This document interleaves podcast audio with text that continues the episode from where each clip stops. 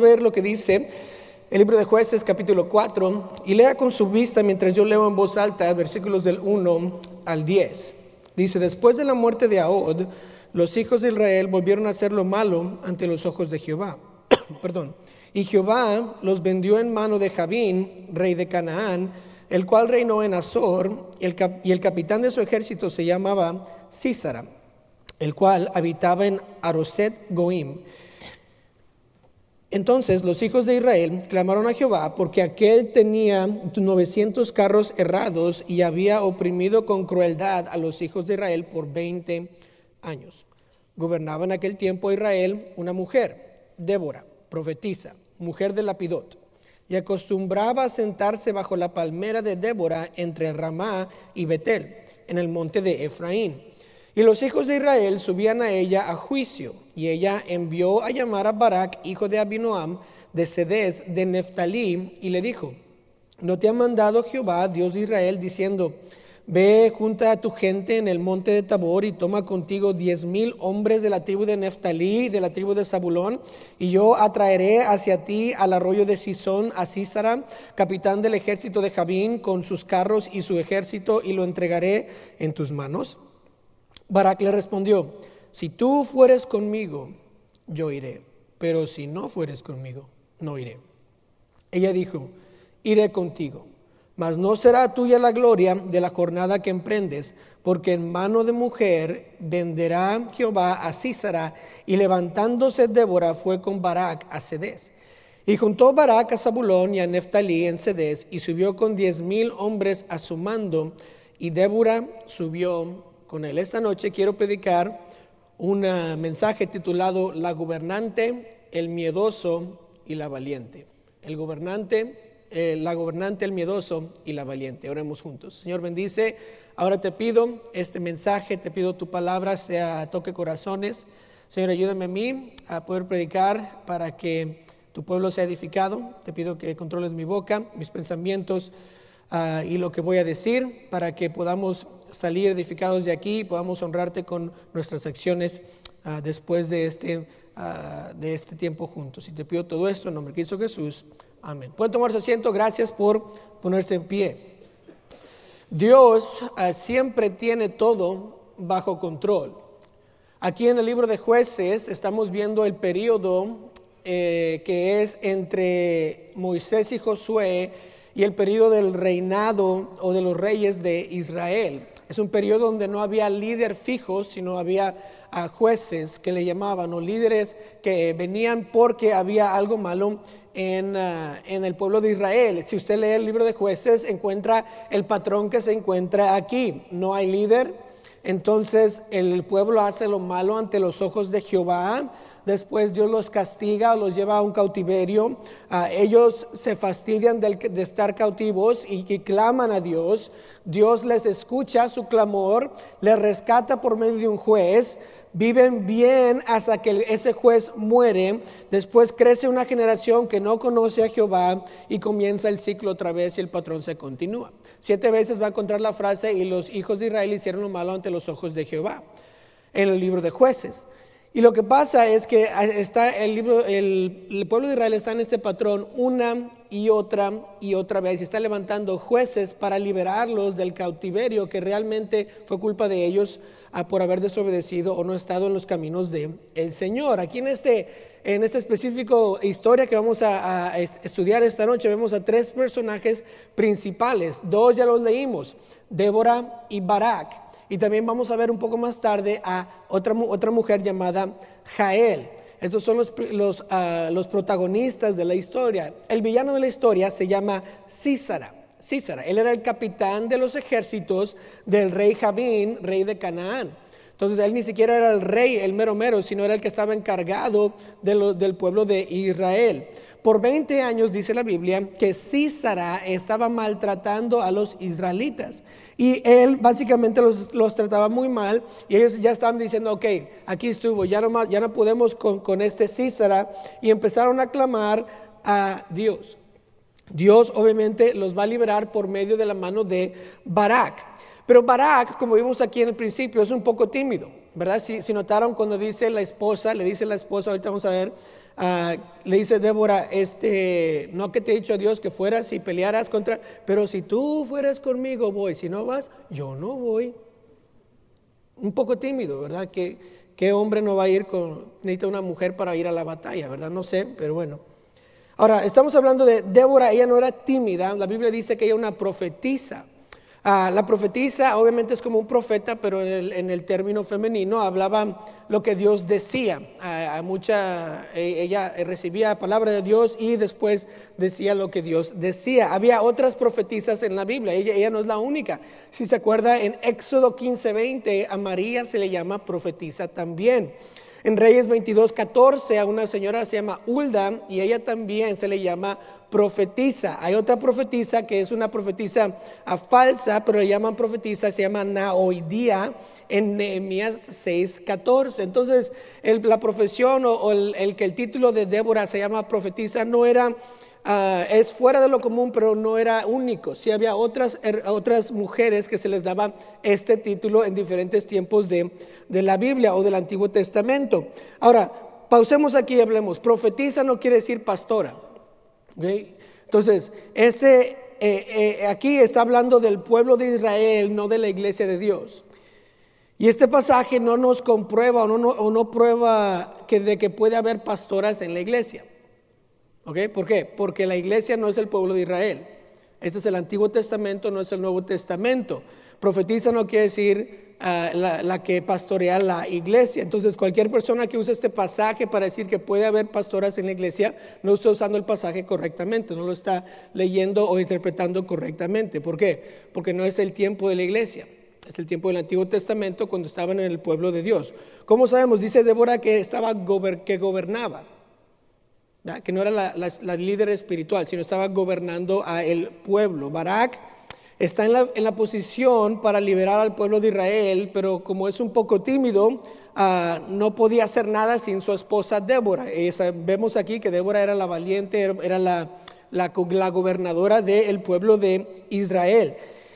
Dice aquí también ah, que, que, Débora era mujer de Lapidot en el versículo 4. Notó lo que dice el versículo 4, gobernaba en aquel tiempo Israel una mujer, Débora, profetiza, mujer de Lapidot. Ahora, Lapidot quiere decir relámpago, ¿verdad? O trueno, algo, algo este, ah, como una luz, algo así que, ah, que, es como un relámpago. Entonces, si usted va después en unos versículos, dice que Débora le llama a Barak. Y interesantemente, saben que Barak significa también relámpago. Relámpago. Entonces, Barak y Lapidot tienen la misma definición, tienen el mismo el significado. Entonces, en la Biblia, si usted se, si usted se acuerda, en la Biblia el significado de los nombres es importante. Y no necesariamente se llamaban a un nombre y eso era todo. Era una definición, hablaba del carácter de esta persona.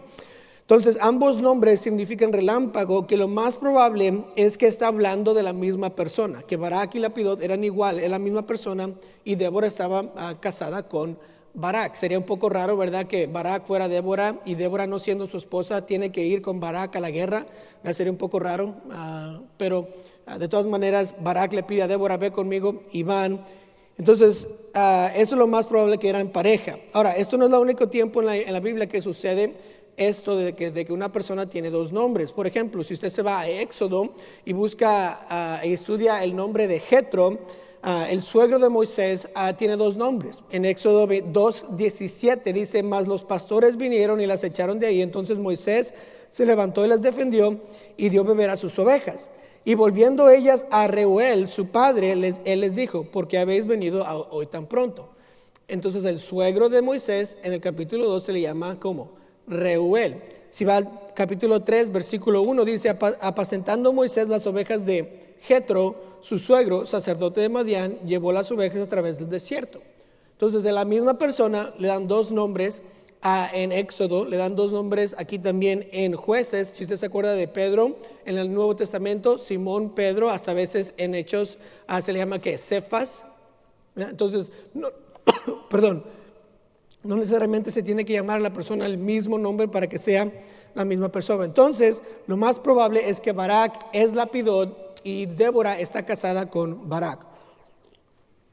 Ahora, aquí yo tengo algo que le llamo un caso serio del, mm, ah, del mandilonitis. ¿okay? El mandilonitis lo tenía Barak. No podía hacer nada sin su esposa. En unos ah, versículos más adelante su esposa le tiene que decir, vamos a verlo ahorita, levántate y ve a pelear. Ok, ya voy. Y va a pelear este, este Barak.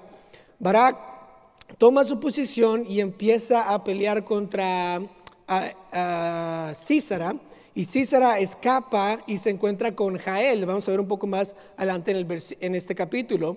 Y Jael es el otro personaje aquí eh, que encontramos que es uno de los protagonistas. Ella es una mujer ah, que uh, este Císara pensaba que era aliada con, ellos. Entonces Jael la invita a su casa o a su tienda más, más así y él, bien confiado, dice, escóndeme, escóndeme. Y Císara se esconde en la casa de Jael. Jael entonces, ah, mientras duerme Císara, agarra una estaca y un mazo y le martilla la estaca en, la cabeza y lo mata a Císara al final del, capítulo.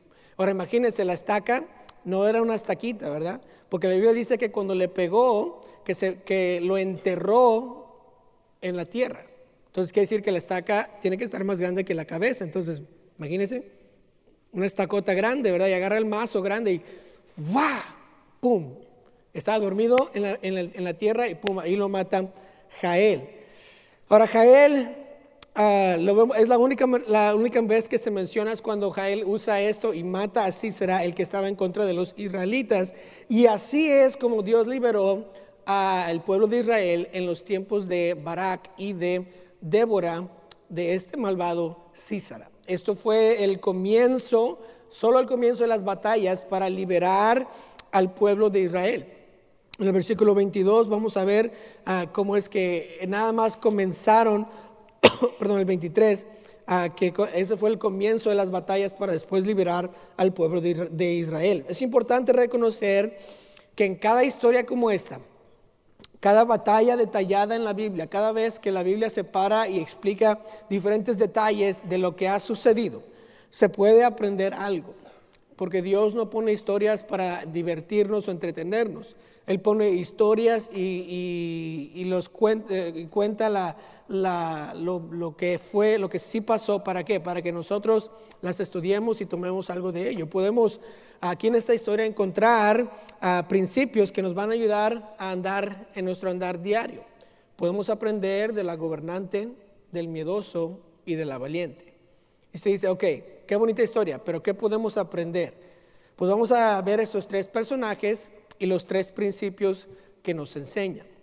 Quiero ver primero la gobernante, que es Débora, y, vamos a ver versículo 4 y 5. Y ese es el primer principio que aprendemos en esta historia. El primero es este, Dios usa a personas inesperadas para cumplir su voluntad. Dios usa a personas inesperadas para cumplir su voluntad. Note el versículo 4 y 5, dice, gobernaba en aquel tiempo Israel una mujer, Débora, profetisa, mujer de Lapidot, y acostumbraba sentarse bajo la palmera de Débora entre Ramá y Betel, en el monte de Efraín, y los hijos de Israel subían a ella a juicio.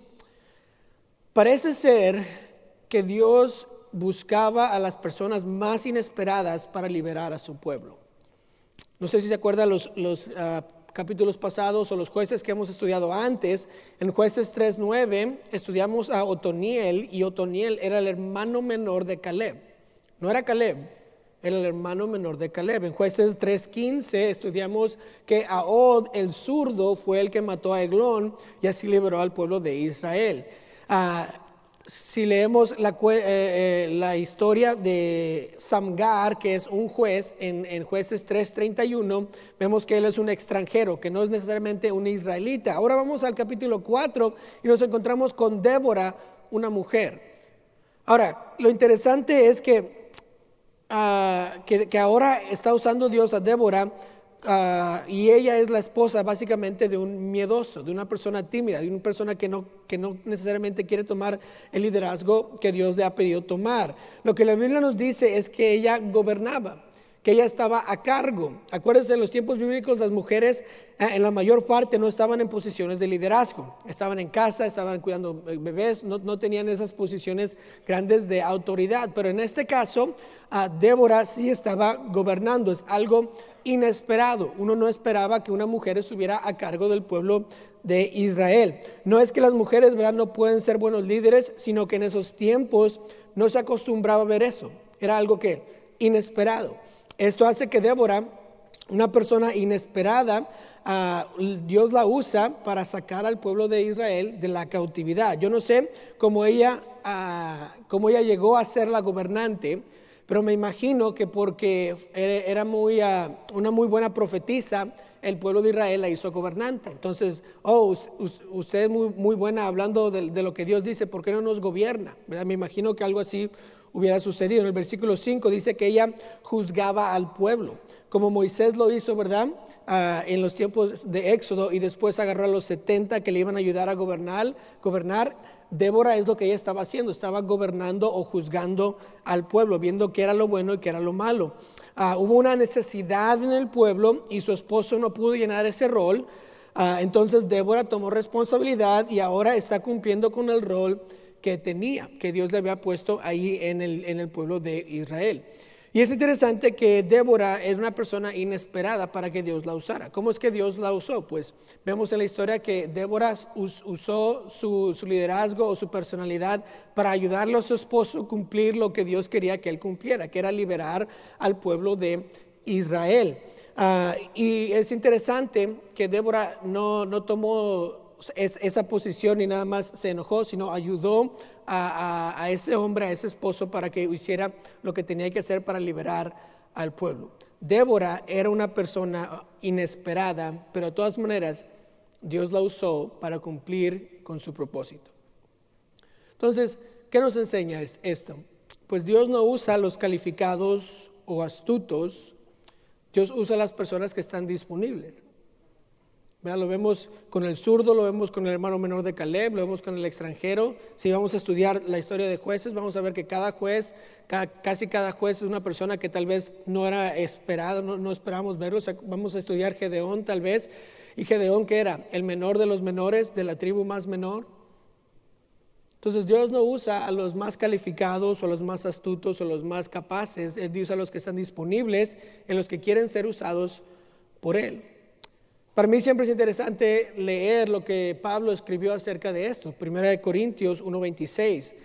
Pues mirad, hermanos, vuestra vocación, que no sois muchos sabios según la carne, ni muchos poderosos, ni muchos nobles, sino, que, lo, sino que lo necio del mundo escogió Dios para avergonzar a los sabios, y lo débil del mundo escogió Dios para avergonzar a lo fuerte, y lo vil del mundo y lo menospreciado escogió Dios, y lo que no es para deshacer lo que es, a fin de que nadie se jacte en su presencia. Pablo le escribe a los corintios y básicamente les dice, acuérdense, no son nada. Ustedes son lo peor de todos.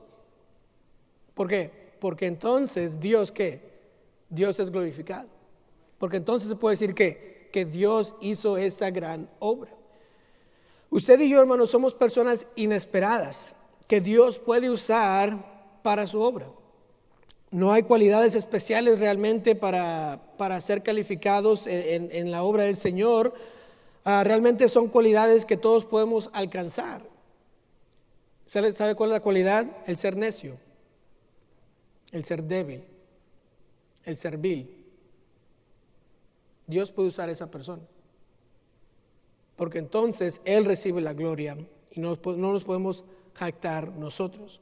Pregunta, ¿califica usted para ser usado por Dios?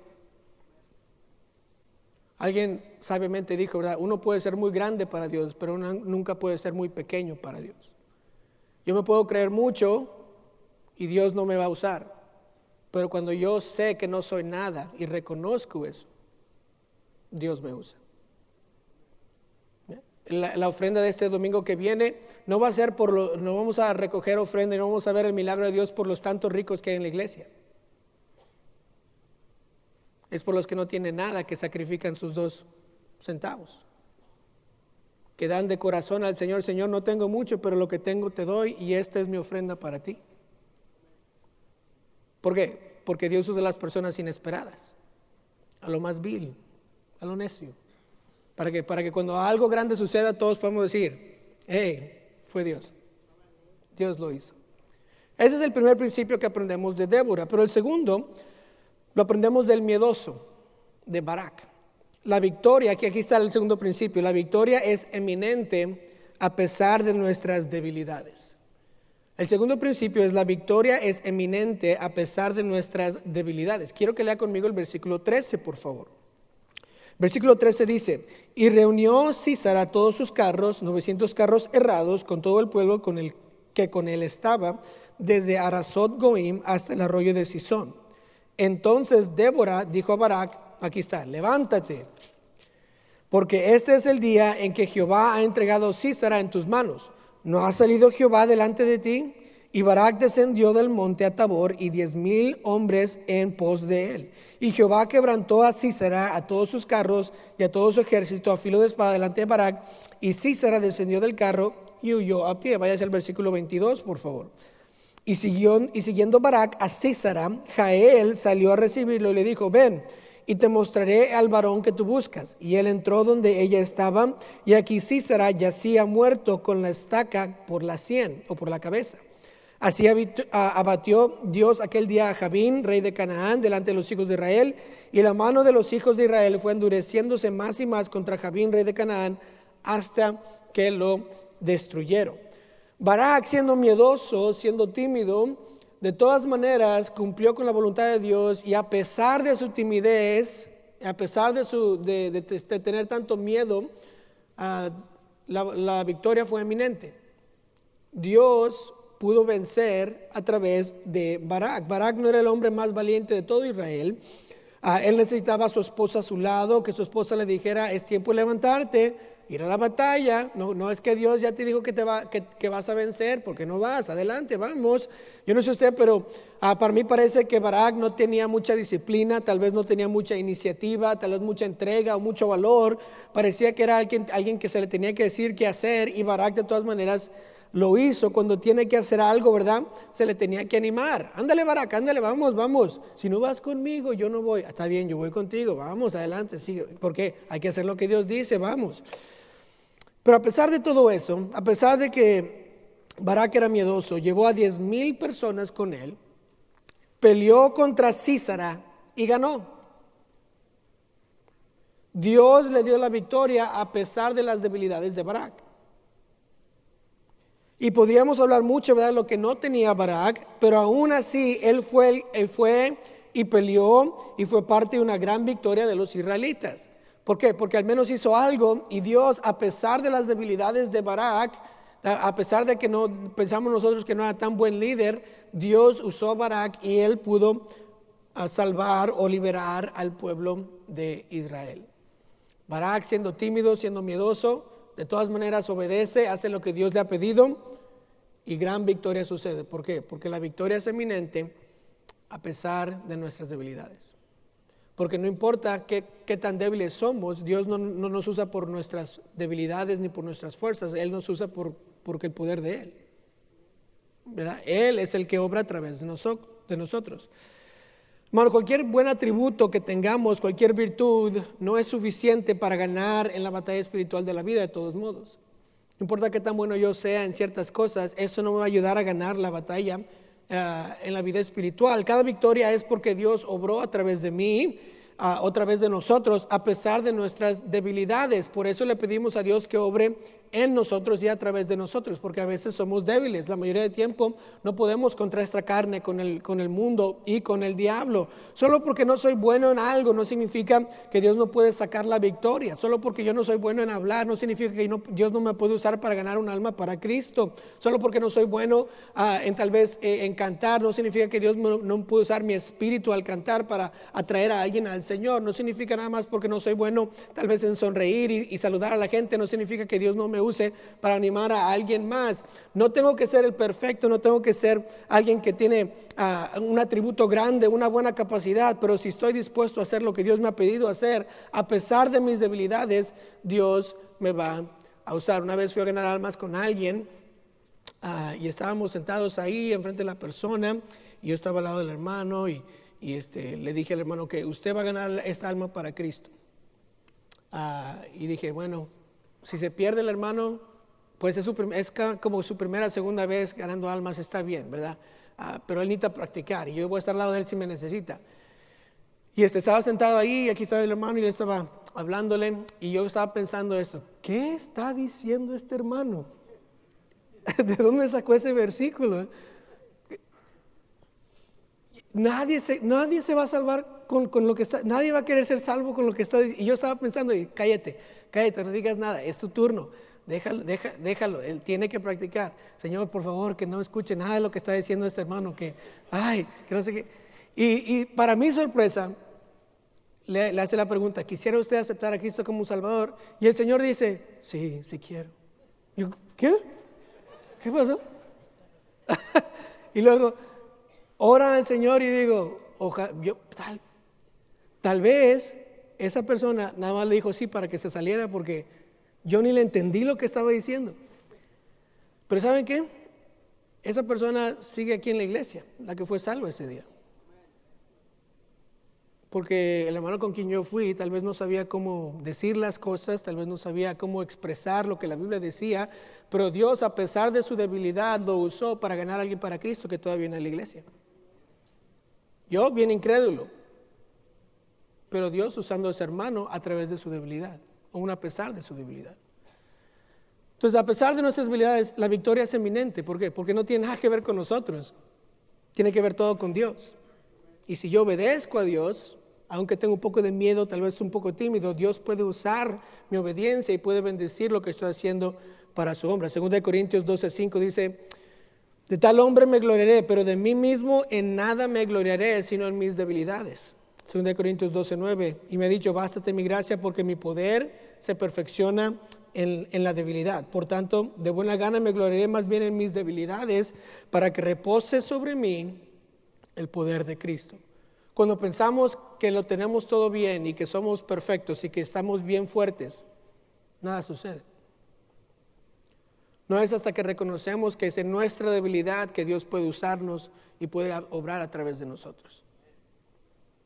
¿Qué le está diciendo Dios a usted esta noche? Señor, yo puedo, no te preocupes. Esta yo la tengo. No te necesito, estoy bien. Nos vemos la próxima. ¿O acaso le está poniendo excusas para no servir? Señor, es que tú sabes que, no hablo bien. tartamudeo, como Moisés. Señor, tú sabes que, yo no, que yo soy bien tímido y tengo miedo cuando hablo con las personas, me pongo bien nervioso. ¿Qué, qué tipo de excusa le está diciendo a Dios que no puede? Porque entonces eso es lo que Dios va a usar para obrar a través de usted. Ese es la segunda, el segundo principio, que la victoria es eminente a pesar de nuestras debilidades. Y el tercer principio lo aprendemos de la, señora o la, muchacha que se llama Jael. Jael la vemos en el versículo 17 y este es el principio. Hay que hacer lo correcto, no importa, no importa qué tan difícil sea. Hay que hacer lo correcto, no importa qué tan difícil sea. Nota el versículo 17. Y Sísara huyó a pie a la tienda de Jael, mujer de Eber Seneo, porque había paz entre Javín, rey de Azor, y la casa de Eber, Seneo. Y saliendo Jael a recibir a Císara, le dijo, ven, señor mío, ven a mí, no tengas temor. Y él vino a ella a la tienda, y ella le cubrió con una manta. Y le dijo, te ruego, me des de beber un poco de agua, pues tengo sed. Y ella abrió un odre de leche y le dio de beber, y le volvió a cubrir. Y él dijo, estate a la puerta de la tienda, y si alguien viniera y te preguntare diciendo, ¿Hay aquí alguno? Tú responderás que no. Pero Jael, mujer de Eber, tomó una estaca de la tienda y poniendo en mazo, un mazo en su mano, se le acercó calladamente y le metió la estaca por las sienes, o sea, por el cerebro, y la esclavó, la enclavó en la tierra, pues él estaba cargado de sueño y cansado, y así murió. Me imagino que Jael estaba un poco nerviosa por lo que iba a hacer. Tal vez usted estaría nervioso también. Una estaca pesada de metal, un mazo, alguien dormido en su casa. Y si fuera mujer va a pensar, ¿y quién va a limpiar este desastre? ¿Verdad? Y tal vez está diciendo, ¿lo haré? ¿No lo haré? Tengo, este, tengo, aquí podemos ganar la batalla. ¿Qué hago? Y no sé usted, pero si fuera yo, yo estuviera temblando, ¿verdad? Llegando. Y no le voy a atinar al clavo, no le voy a atinar a la estaca, no le voy ¡Pah! Le pega en la cabeza en vez de la estaca. ¡Ah! Otra vez.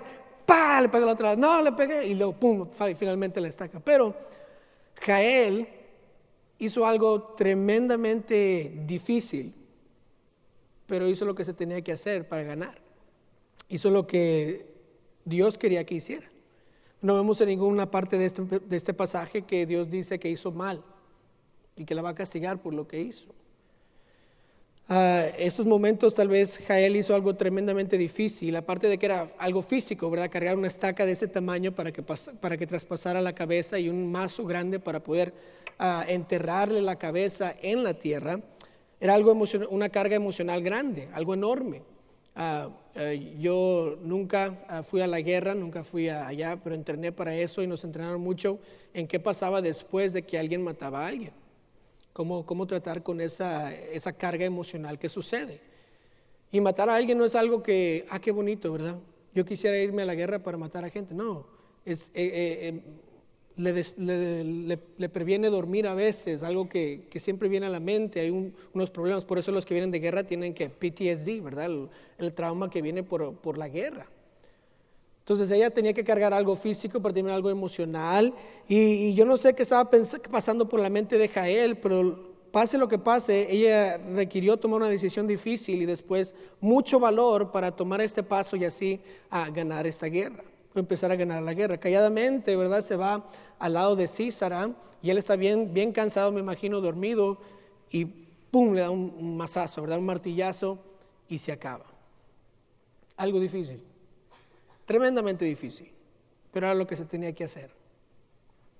Ah, yo no sé, ¿verdad? Si yo tuviera el valor para hacer lo que Jael hizo. Yo no sé si eso fuera ah, algo que yo tenía en, mí para, para hacer, pero Jael lo hizo, una mujer. Ahora, como cristianos, debemos estar dispuestos a hacer lo correcto, no importa qué tan difícil sea. Ahora yo sé que Dios no nos va a llamar o nos va a pedir que matemos a gente hoy en día, ¿verdad? Nos va a pedir que vayamos a guerras, pero sí nos está pidiendo hacer cosas difíciles. El decirle, ¿verdad? Al jefe, ¿verdad? Que no va a estar, ah, que no va a estafar al cliente para sacar más dinero porque es algo incorrecto, es difícil. Especialmente si el jefe le dice que le va a despedir si no hace eso. Usted piensa en su familia, en sus hijos, cómo le va de comer, qué, voy a hacer con mi carro, qué voy a hacer con mis pagos de la casa, si es que me despiden. Pero el estafar al cliente es algo equivocado. El pedirle ¿verdad? a los compañeros de trabajo que ya no hablen esas suciedades enfrente de ustedes es un poco difícil. No quiere que lo vean como el loco, no quiere que lo, que lo quiten y lo pongan por allá, no quiere que se rían de usted, pero a veces hay que hacerlo difícil porque es lo correcto.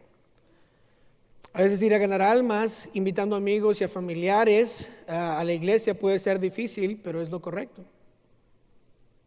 Tal vez no quiero que me griten, tal vez no quiero que, me vean como el fanático, pero es lo correcto. Y aunque sea difícil, tengo que hacerlo. Este domingo, ¿verdad? Vamos a, vamos a tener nuestro banquete y la ofrenda y a veces yo sé, yo sé lo que pasa cuando es tiempo de dar dinero. Todos decimos, no tengo. Señor, ¿cómo, quieres, ¿cómo es que quieres que dé algo cuando ni siquiera tengo para la gasolina? Cuando ni siquiera tengo para el seguro del carro. Señor, ¿cómo quieres que, que, dé algo si, si este, apenas puedo pagar la escuela de mis hijos? Ponga cualquier cosa. todos tenemos esa idea. ¿Cómo es que puedo dar si, si es que X? Pero toma, hay que hacer un poco de, de valor, tener un poco de valor y decir, Señor, por fe voy a dar lo que tú me estás pidiendo de dar. Nadie da el domingo así bien contento porque tiene millones de dólares en el banco. ¿Verdad? Todos estamos con la misma. ¿Qué voy a dar? ¿Qué sacrificio le tengo que dar al Señor? Por eso se llama sacrificio, ¿no? Porque me da a doler un poco. Es un poco difícil.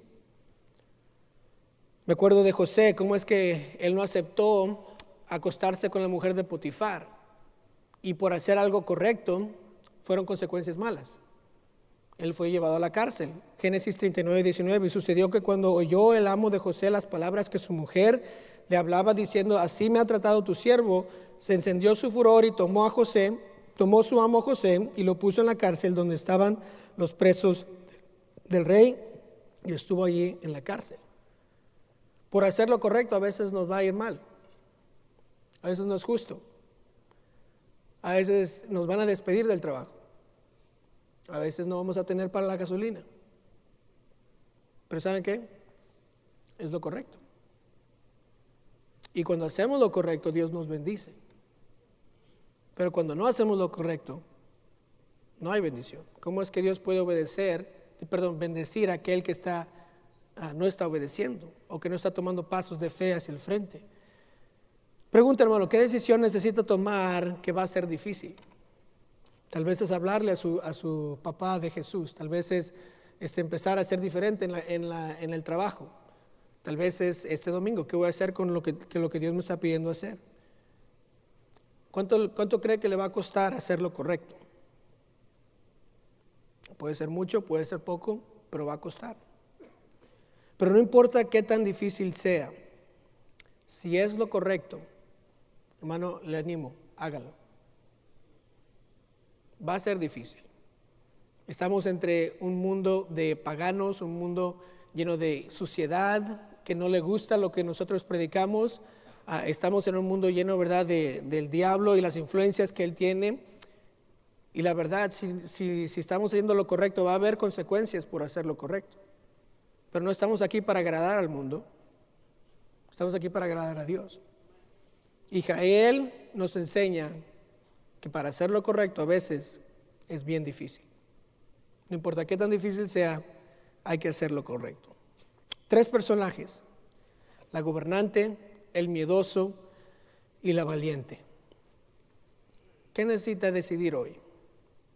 ¿A quién necesita parecerse? ¿O qué necesita creer de su Dios? ¿Qué necesita decirle, Señor, sabes qué? Ah, yo, yo he, usado mis debilidades como excusa para no servirte. Perdona. Señor, te pido que, que, me uses a mí, aunque sea una persona que tal vez no sé, no sé si me puedes usar. Y Señor, cuando venga el tiempo de decidir, ayúdame a hacer lo correcto, no importa qué tan difícil sea o qué consecuencias vengan. Porque necesito hacer lo correcto. Es lo que se debe hacer.